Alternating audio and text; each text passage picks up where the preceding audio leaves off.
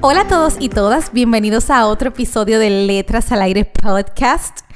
Están en el mes de enero del 2024, el primer episodio de Letras al Aire con sus únicas hosts renovadas favoritas, Carolina y Nicole. ¡Wey! ¡Hello! Señores, teníamos... Ok, estoy hablando muy alto. ¡Qué novedad! Señores, teníamos como una hora tratando de grabar, pero no se podía por temas técnicos, pero ya estamos aquí.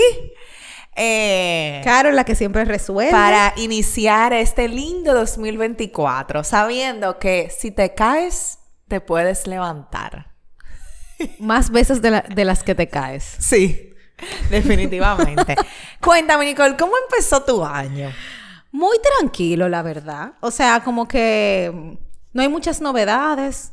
La primera semana de enero siempre es como lenta. Sí, sí, sí. Como que enero en general es como un mes lento. Sí, sin cuarto.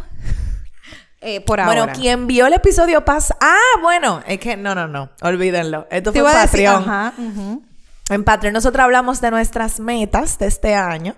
Nos fuimos un poco personales. Y hablamos de metas financieras y Nicole dijo que quería ahorrar, que este es el año del ahorro. El año del ahorro, definitivamente. O sea, que empezaste bien. Sí, empecé. La primera semana. Me he comportado, me he comportado. Yo no pude ahorrar tanto en la primera semana, pero vamos para allá. Sí, pero, o sea, ahorrar no, pero no gastar. Exacto, no, eso es que la primera semana he gastado. Eh, o sea, a mí, yo, yo ahora mismo estoy de vacaciones de mi trabajo fijo, entonces he aprovechado esta semana como para resolver muchas cosas que tenía pendiente. Pero estoy feliz, en verdad. Estoy, eh, eh, yo siento que este fin de año para mí fue muy reflexivo.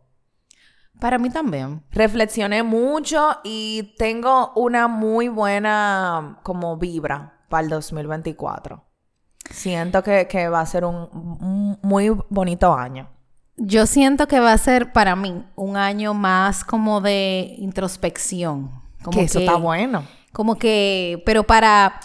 Yo estaba escuchando una parábola y la voy a decir, que era como de mm, los tipos de personas que tú sueles ser en la vida. Y eh, la historia era de tres, eh, tres alimentos que tú pones a hervir y lo que pasa cuando se hierven. Entonces, como que la zanahoria es, eh, una era una zanahoria, un huevo y el café.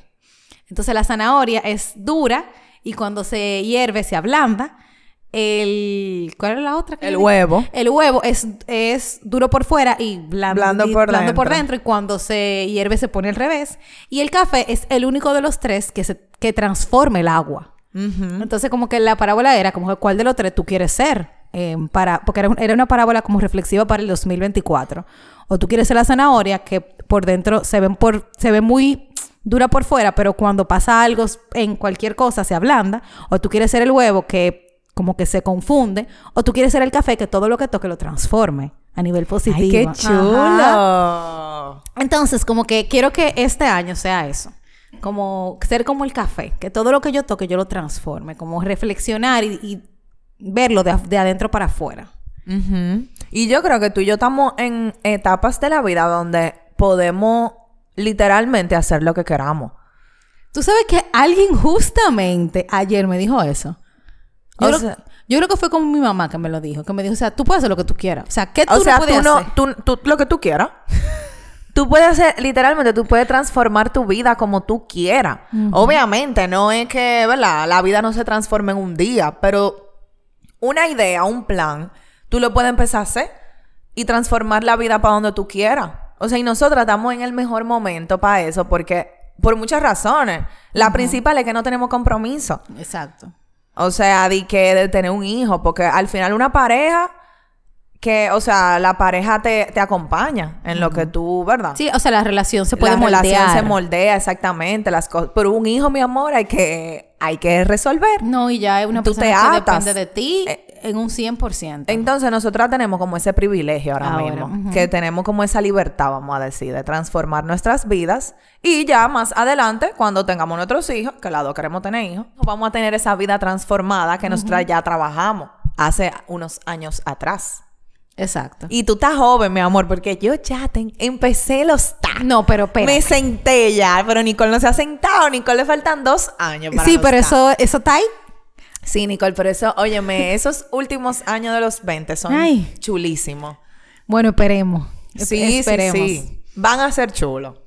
Así que bueno, eh, espero que ustedes también hayan tenido un buen inicio de año, así de mucha reflexión. Realmente es muy cliché como eh, uno reflexionar a final de año. Pero es la energía que hay, o sea... Ajá, hay como una vibra. Es como, una energía eh, general de uno reflexionar, de ver qué quiere hacer. El otro día estaba yo ayer estaba montando bici y yo escuché a una a un señor que andaba con sus hijas y su esposa y él se encontró como con un amigo y estaban como montando bici.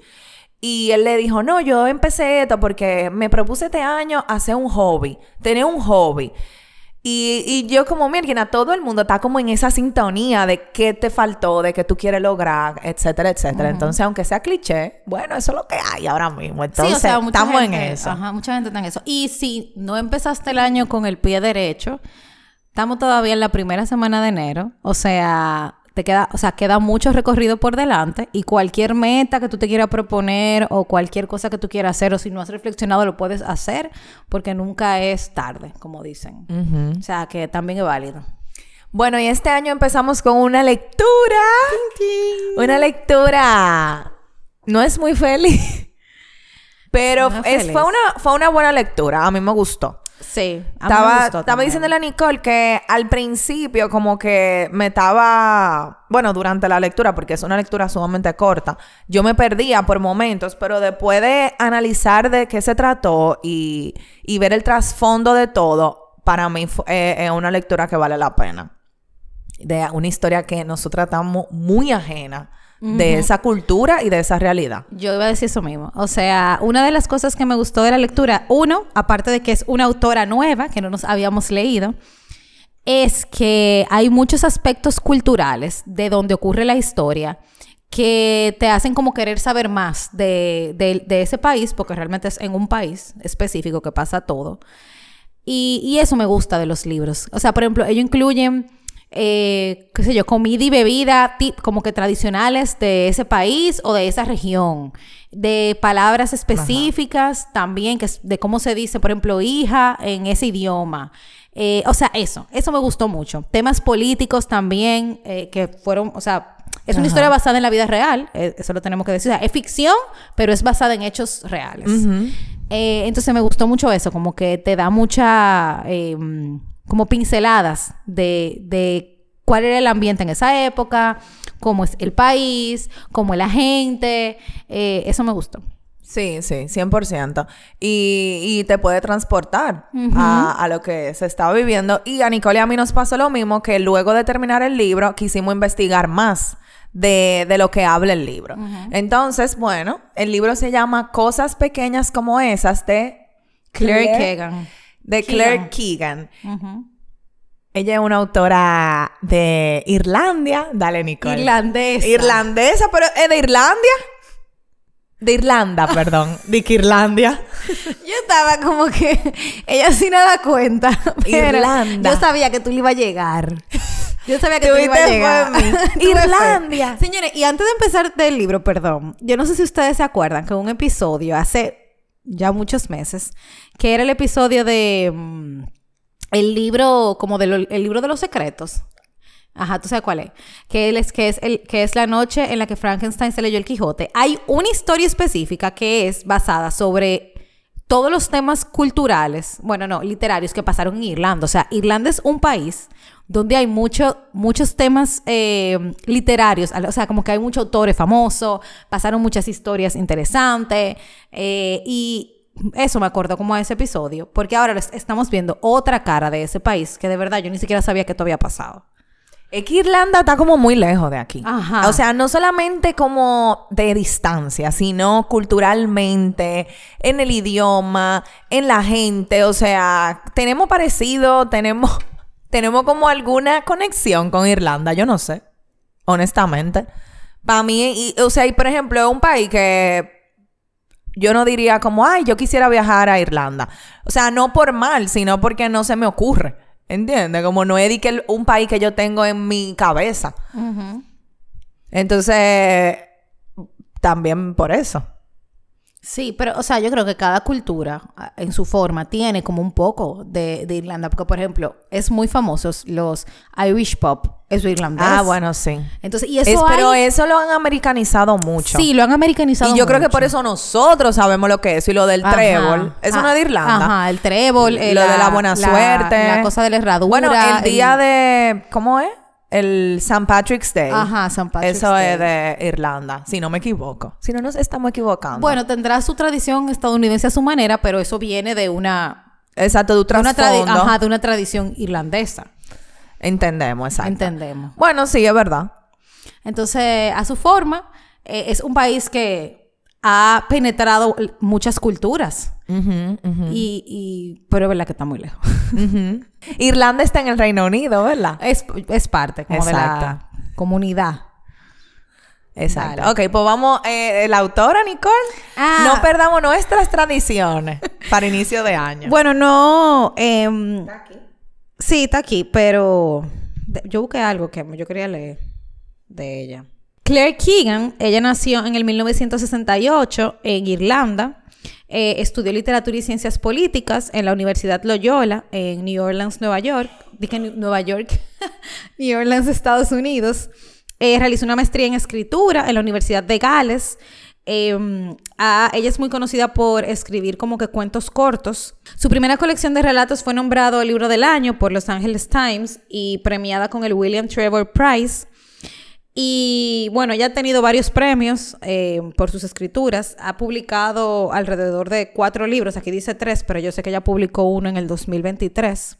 Em, este libro particularmente tiene dos películas. Yo estuve viendo dos adaptaciones. Una es con el de Peaky Blinders, ¿cómo es que se llama? Es verdad. Ajá, yo lo justamente ahorita. Yo no sé si es la película que yo estaba viendo, que, que la, ¿Es del libro o es de la situación que se No, de la situación. Ay, perdón. Exacto. Ah, ok, ok. Es de la, una, o sea, hay un libro que es de la situación y hay otro libro que es de esta... De, o, sea, hay una película... Hay una película que es de la situación general y hay una película que es del libro. Ah, ok. yo creo el que... de Peaky Blinders. Ah, pues yo vi el de la situación. O sea, no, la, no vi la película, pero vi el cartel. Ajá. Yo vi, o sea, que está en YouTube la ah, película. Ah, no sé si está en YouTube. Ah, yo, entré y como que vi partecitas para ver la historia y, se ve bien. Ok, entonces vamos a hablar del libro. Yes. Cosas pequeñas, cosas pequeñas como esas. Dale el resumen. Bueno. Yo creo que primero hablar del libro y después entonces explicamos la situación. Ah, no, pues habla tú del libro, Nicole, ah, que yo, pues creo que tú, tú entendiste más del libro que yo. Bueno, ok. Eh, el libro es una historia que se desarrolla en Irlanda, en un pueblo de Irlanda, donde hay un señor que se llama el señor... ¿Cómo que se llama? Fulton. Él se llama Bill Furlong. Furlong, Bill Furlong. Y él es un señor que... Mm, eh, bueno, tengo que hacer la historia desde, que empezó. Eh, su familia, su mamá, trabajaba para una casa de familia y él se crió como prácticamente hijo de la dueña de esa casa de familia. Su mamá murió cuando él tenía como 12 años y esa señora se hizo cargo de él durante toda su vida y por eso él tuvo la oportunidad de ser una persona como de progresar. De chapalante. De chapalante. Entonces, él básicamente como que eh, desarrolló su propio negocio. Él se dedica a la comercialización de madera y carbón. Eh, sobre todo en el tiempo de invierno. Entonces, esta historia se basa en el 1985, en una Navidad. O sea, se desarrolla la historia en todo lo que es una Navidad. Él tiene cinco hijas y una esposa que se llama, ¿cómo que se llama la esposa? Eh, eh, Miriam, ¿cómo es? No, ella se llama... Ay Dios, se me fue el nombre. Se me fue el nombre también. Ah, y Eileen. Y, ajá, Eileen. Eileen. Eileen o Eileen. Eileen. Eileen. Como, tú lo quieras decir en cualquiera del idioma. Ajá. Vamos a decirle aquí, Eileen. ¿Cómo? Eileen. Dile Eileen. Eileen. Vamos a decirle Eileen. Aileen. Entonces, eh, nada, él cuenta, o sea, como que la historia se desarrolla él contando, señores, situaciones normales que viven las parejas, de que necesitan dinero, de sus hijas. Sus hijas son las cinco súper brillantes, están en el colegio, las cinco. Eh, la más grande yo creo que tiene que tener como 17 años, algo así. Y bueno, como que una familia, mm, clase media, eh, ahorradora, que está echando para adelante. Entonces, un día él se encarga como de repartir pedidos alrededor del pueblo de carbón y de madera para, que la gente se caliente en Navidad.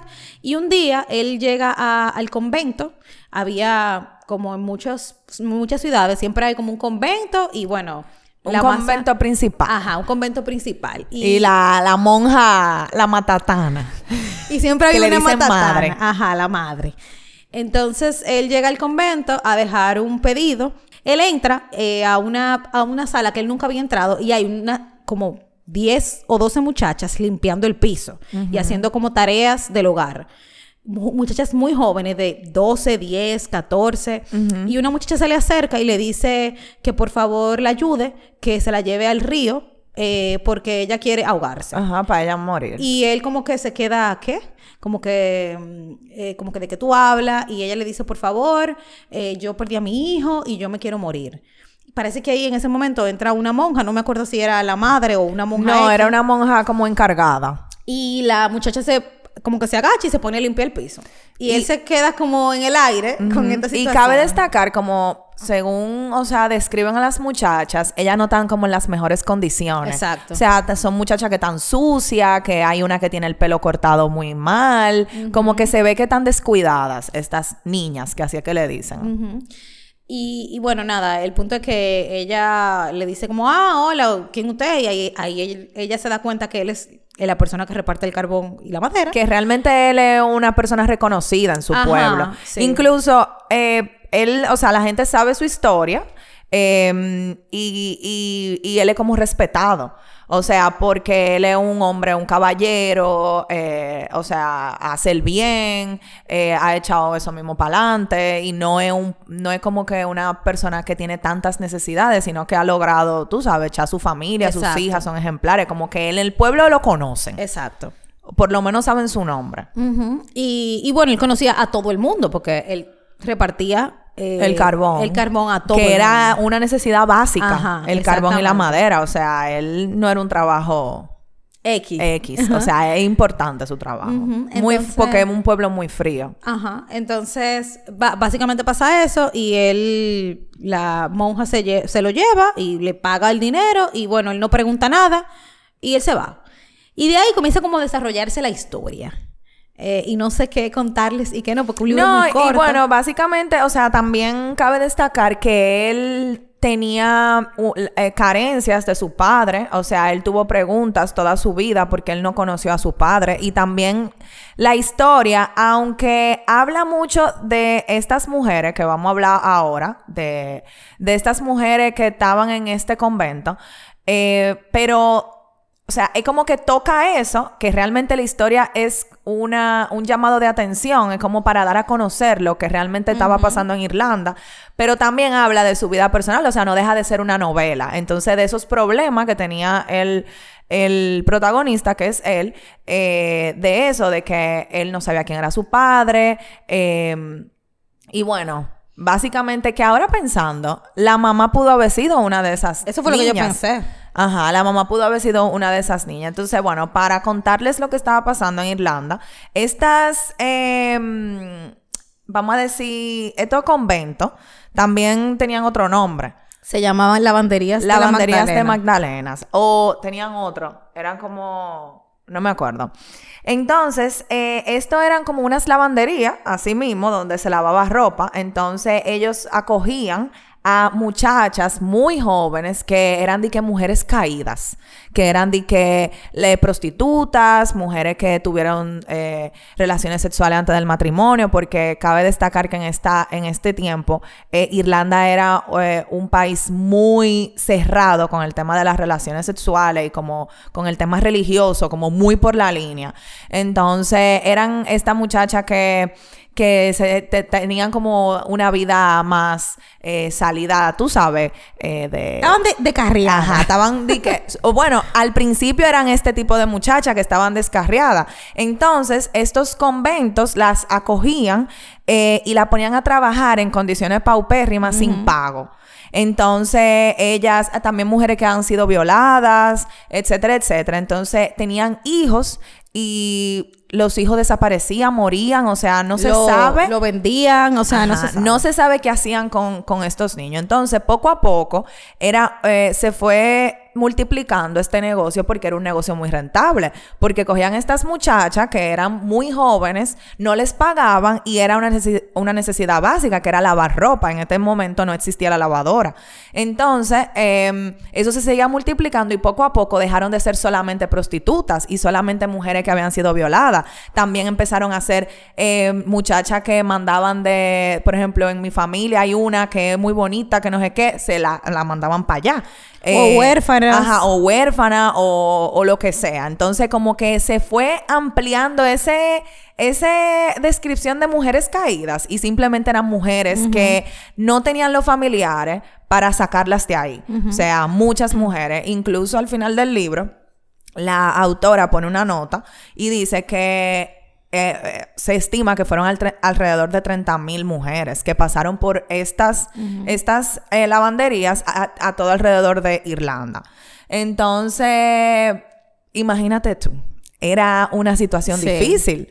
Entonces, esto no se supo hasta mucho después, señores, fue como en el 2013 Estamos hablando de los 1980 y pico. No, antes. Desde el mil... O sea, eso duró 150 años. Fue en el 1700 Ajá, que empezó. exacto, exacto. Y fue en el 2013 donde se dio como una disculpa y se le dio una eh, indemnización a los a las sobrevivientes. Pero ahí murieron muchísimas mujeres y muchísimos niños también que eh, ellas estaban a luz y no se sabe a dónde fueron a parar. O sea, muchas, muchas mujeres y niñas. Tú sabes que eh, parte también de la historia em, y, y creo que es lo que más la razón por la cual el gobierno irlandés nunca se, se, metió o, trató de ¿verdad? salvaguardar a esas mujeres es porque esto fue una iniciativa de la religión católica, que el catolicismo, eh, como siempre ha sido una institución muy poderosa, o sea, de la iglesia, ellos crearon estos conventos porque en Irlanda, por si no lo saben, como muchos países de Europa, la prostitución, eso era y es eh, como el pan de cada día. Entonces ellos querían como estas mujeres prostitutas por eso fue que se creó inicialmente, recogerlas para reformarlas de una forma que no fuera a meterlas presas, porque eso no iba a llegar a ningún lado, y que salieran a la calle a ser mujeres de bien, eventualmente. Entonces se convirtió en esta charlatanería donde usaban a todo tipo de mujeres para hacer estos trabajos forzosos, donde o sea, trabajo físico forzoso, que no solo la lavandería, ellas hacían de todo, pero la lavandería era como el, era como por el catch de, de, lo que le decían a las, a las mujeres que iban a hacer, pero ellas hacían de todo. Incluso hasta trabajar en casas de, de personas que, que, podían ser padres o personas que trabajaban en la iglesia y bueno, pasaba de todo. Señor, y todo esto sin pagar sin pagarles nada. Entonces, al final, estas mujeres eh, duraban ahí años y hasta toda la vida y morían ahí. y, y, no pasaba nada, o sea, no había ningún tipo de consecuencia. Entonces, la autora también habla sobre una historiadora que se llama Catherine Corless, que ella era como también descubrió, como ella investigó mucho este, esto, estas lavanderías. Y ella dijo o sea, después de sus, ¿verdad? De sus investigaciones y eso, de que la prostitución no disminuyó, de que al contrario, o sea, eso seguía igualito, que ese, esa iniciativa o esa manera de corregir ese problema no hizo ninguna diferencia. Al contrario, lo que hizo fue que mucha gente se beneficiara de mujeres vulnerables. Entonces, es como que te deja mucho... Mucho que pensar. Mucho que pensar, exactamente. Sí, y también, o sea, eh, algo también que yo estuve viendo, que esto duró alrededor de 150 años ocurriendo. Pero no solo eso, sino que la última lavandería o eh, institución o convento cerró en el 1996. O sea, eso fue los otros días. Y que no fue hasta, como Carol dijo, el 2013, donde el gobierno emitió una disculpa pública por la situación que la disculpa fue un disparate. O sea, yo estuve leyendo como lo que escribieron y no fue nada, y lo que le dieron a las, a las mujeres como indemnización a las sobrevivientes, porque hay todavía sobrevivientes, fueron como 50 millones de euros, que no es nada. Donde murieron como contando la, contando alrededor de 700 y pico de niños. Sabrá Dios cuántas mujeres murieron. Habían fosas comunes donde se enterraban hasta 150 mujeres. Sí, porque eso fue lo que pasó, que fue que en uno de estos, de estas lavanderías atrás, descubrieron un cementerio con lápidas eh, vacías con un reguero, señores, di que 150 lápidas vacías. O sea, que no decían nada. Nada. Entonces ahí se empezó a investigar como que, espérate, ¿qué es esto? O sea, ¿qué tan, qué tan, tanta, em, eh, ¿cómo se dice? Tortura le hacían a estas mujeres que morían tanto. O sea, porque dime... ¿Qué, ¿Qué, era lo que le hacían ahí adentro? Bueno, y ya, o sea, bueno, en el libro se describe un poco de cómo se veían estas mujeres, de que se querían ir. Entonces, contando un poco más de la historia, Bill, eh, él vio eso, o sea, esa, esa primera parte de esas mujeres como limpiando. Y él se quedó como con eso en su cabeza. O sea, él seguía viviendo su día a día, seguía con sus propios problemas y eso, pero se quedó con eso en su cabeza. Y él, eh, repartiendo carbón, él fue directamente al convento una vez, como de costumbre, no sé, y él abrió como un camión o donde se pone el carbón, algo así. Y él encontró a una de esas muchachas ahí.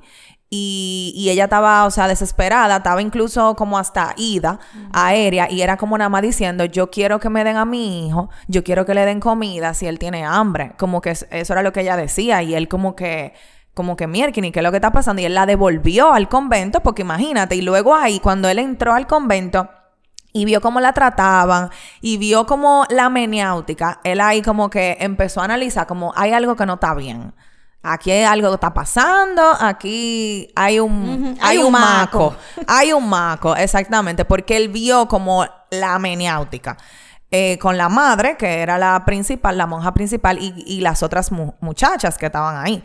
Em, y bueno, fue al final de la historia, no se la vamos a contar, pero. Sí, pero. Fue, un final abierto. Sí, fue un final abierto. Pero tú sabes que algo interesante del libro y que al parecer pasó mucho en la vida real era que todo el mundo sabía que algo estaba pasando. Sí. Porque su esposa, cuando él. Eh, la primera vez que él fue y vio la situación, él se lo contó a su esposa y su esposa le dijo como que. Sí, pero tú no te tienes que meter en eso. Como que nuestras hijas también. Nuestras eso Es lo que importa. Eh, y las monjas pagan siempre, no como otros que uno tiene que estarle dando fiado.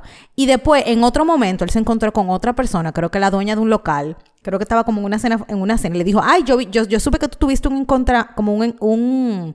Él le dijo un nombre que no me acuerdo cuál era, pero que tuvo... Salud. Que tuvo un... Un encuentro, un encuentro, un encuentro. con la madre superiora y ella le dijo como, mira, esas, eh, tú sabes que esas monjas son muy poderosas aquí. Eh, yo te recomiendo que te mantengas en tu lado, como que no, no hagas nada. Y él lo que le dijo es, nosotras, ellas son poderosas, dependiendo del poder que nosotras le demos a ella. Entonces, como que a él esa vaina no le importaba mucho lo que la gente le dijera, pero es algo que al parecer todo el mundo sabía, él estaba ajeno de esta situación, o por lo menos las mujeres sabían, porque con, quien, él, con quien él se había topado era con mujeres. Es que, si, tú te ponías, si tú te ponías a pensar, en ese momento, ¿quién era que se encargaba del hogar? Era la mujer. Entonces, estas lavanderías lavaban ropa. Eso es lo que hacían básicamente esas mujeres. Entonces, ¿quién lleva la, ropa a la lavandería? En ese momento son las mujeres. Entonces, yo creo que por eso las mujeres estaban claras más o menos de lo que estaba pasando. Y ella simplemente, incluso él, él en una se encontró con otra señora y ella le hizo referencia como, ay, esa es una de las niñas de la lavandería, como que ella estaba clara, como una de esas asquerosas de la lavandería, como que ella estaba clara de, de lo que pasaban ahí adentro y de quién eran estas mujeres. O sea, y por qué estaban ahí. Entonces, como que él, como eh, proveedor de familia que tenía su negocio y salía a trabajar, él era un típico hombre que estaba ajeno a los quehaceres del hogar. Entonces, me imagino que por eso también. Sí, es así. Entonces, nada, como dijo Carol, el, libro es súper corto, tiene como 80 páginas. Es un libro entretenido porque cuenta esta historia ficticia que te lleva a buscar la historia de verdad. Y, bueno, nosotros ya hemos hablado un poco de cuál fue el trasfondo de esto. Pero a mí lo que más me sorprendió de todo no era ni siquiera el trato hacia las mujeres, porque hemos visto mucha historia en la que a las mujeres se le trata como si fueran animales, o a hombres, o sea, en general, sino como el descaro de la iglesia en, en esta historia que pasó en la vida real. O sea, se supone que la iglesia es una institución, ¿verdad?, que debe proveer el bien. Entonces, hay muchas historias así de temas de la iglesia. Ajá, eso yo iba a decir. Que han hecho muchísimas barrabasadas y se mantienen impunes. Y eso a mí me sorprende, de verdad. Es que lo que pasa es, yo creo que hay poderes que para nosotras son inimaginables. O sea, yo creo que el mundo y cómo funcionan las cosas se rigen de una manera que nosotras no tenemos idea de quiénes están detrás de las cosas que realmente son las tendencias, lo que mueve a la gente. O sea, realmente, señores, uno está dentro de una burbuja. Uno está dentro de una burbuja y alguien que sabe más que tú, que tiene más conocimiento y, los ojos más abiertos que tú por la posición que tiene, te, nos lleva a nosotros, sin nosotros darnos cuenta. Eso es así. Entonces, yo creo que la iglesia es un poder sea por lo que sea, por el dinero, por lo viejo que es, porque ha tomado decisiones durante la historia del mundo. Eh, por la influencia que tiene. Ajá, por la influencia. O sea, eh, la iglesia católica es un poder muy grande. Y lo hemos visto en otro país. Mira ese ejemplo de Irlanda y me imagino en Europa eso es así. O sea, yo he tenido el privilegio de viajar a, Madrid, eh, a España, y a mí me sorprendió demasiado las, y bueno, tú también que fuiste a más lugares de, Europa y me imagino que, que, vas a, a coincidir, a coincidir conmigo. Señores, las edificaciones se parecen demasiado. O sea, hay cosas aquí, por ejemplo, la catedral es una la, catedral, de aquí es, un, una mini iglesia de, una de allá. O sea, son cosas muy iguales. Ellos fueron o sea, colonizando diferentes partes del mundo y fueron dejando su, su, vamos a decir, su pequeño, su pequeña huella. Mi novio viajó a Guatemala y él me dijo lo mismo. En Colombia, quien ha ido, también me dijo, es lo, mismo. O sea, vemos las cosas, estamos en diferentes países y vemos cómo los colonizadores dejaron su pequeño, su pequeña huella. Entonces, eso es parte de la iglesia. O sea, eso es parte de ese poder que esa gente tenía. Entonces, por alguna razón u otra, yo creo que, y, lo hemos visto con muchísimas cosas que ha, que ha, pasado con la iglesia, y eso va a seguir pasando. Y simplemente, o sea, nos hacemos de la vista gorda, eh, llega una, una noticia o algo que está en el momento que es más importante o más impactante, eh, nos volvemos, eh, se vuelve humo. Eh, y así sucesivamente va pasando el tiempo. Y bueno, mira esa historia que si nosotros no nos hubiéramos leído este libro, nunca hubiésemos imaginado que eso pasaba en ese tiempo en Irlanda. Y esas eran personas, o sea, eso hubiésemos podido ser cualquiera. Cualquiera de nosotros. Que cada quien vive su, su historia, como que ha vivido su historia de represión en cualquier parte del mundo. Eso es algo normal, o sea, lamentablemente, pero es la realidad. Tú sabes que tú dijiste algo que a mí se me, me quedé pensando en eso, que fue el tema de que nosotros vivimos en una burbuja porque hay alguien que tiene más influencia que tú y más poder que tú que de alguna manera te controla. Y hace un tiempo yo estaba teniendo una conversación con un amigo mío y estábamos hablando de eso mismo, de, de que esto es como una pirámide, o sea, la vida, donde tú tienes diferentes escalones y mientras más escalones tú tienes, tú tienes más acceso a más información. Entonces, pero tú no la compartes. La información no baja para los escalones de abajo. O sea, tú nada más sabes lo que tú sabes porque tenga ese escalón. Y eh, es tanto así que incluso en la misma iglesia, los papas que tienen acceso a libros, eh, como libros ocultos o prohibidos o lo que sea, no pueden compartir esa información. O sea, ese es un conocimiento con el que ellos se quedan y, no lo sabe más nadie. Por eso Entonces, hasta eso llega. Que la, el verdadero poder es la información. Claro. Ese es el poder. No es el dinero, no es la fama, es, la información. Así que... Ah, eso es así. sí, y, a veces cuando yo leo este tipo de historias, yo pienso en lo ignorante que uno es. De muchísimas situaciones que pasan en el día a día que uno no se informa. Entonces también esta, creo que esto es un llamado de atención a uno mismo de... Está bien, uno no puede hacer nada porque eso ya pasó, pero el tú no ser ignorante ante lo que pasó y si, si volviera a pasar o si estuviera pasando, o sea, ¿qué uno puede hacer donde uno está? Que fue lo que hizo Bill. Exacto. Él, él desde donde estuvo, él trató de hacer su mejor. De hacer un bien. y, y, me encanta. Bueno, yo no quiero decir el final de la historia, pero hay una parte reflexiva del final de la historia que es abierto, como dijo Carol, pero es como que no importa lo que esté pasando o lo que vaya a pasar, esto, esta es mi decisión. Y eso es muy valiente también. O sea, tú como que cargar con una situación que tú no sabes lo que te va a caer encima al final del día y, y dale para allá. Como que a mí no me importa, yo voy a hacer esto, no importa lo que pase. Bueno, bien de inicio de año. Ya. ¿Tú quieres decir algo más, No, tú no tienes ninguna frase. Eh, yo noté, pero si tú supieras que yo no anoté muchas frases. No, yo, yo anoté como cosas que me llamaron la atención, pero no anoté di qué frases así full. Eh, hay, mira, hay una frase que yo anoté que me gustó y la voy a compartir. Dice, bueno, hablando un poco de la historia de Bill, le dijimos que él no sabía quién era su papá y él se quedó como en esa búsqueda de, de saber quién era su papá.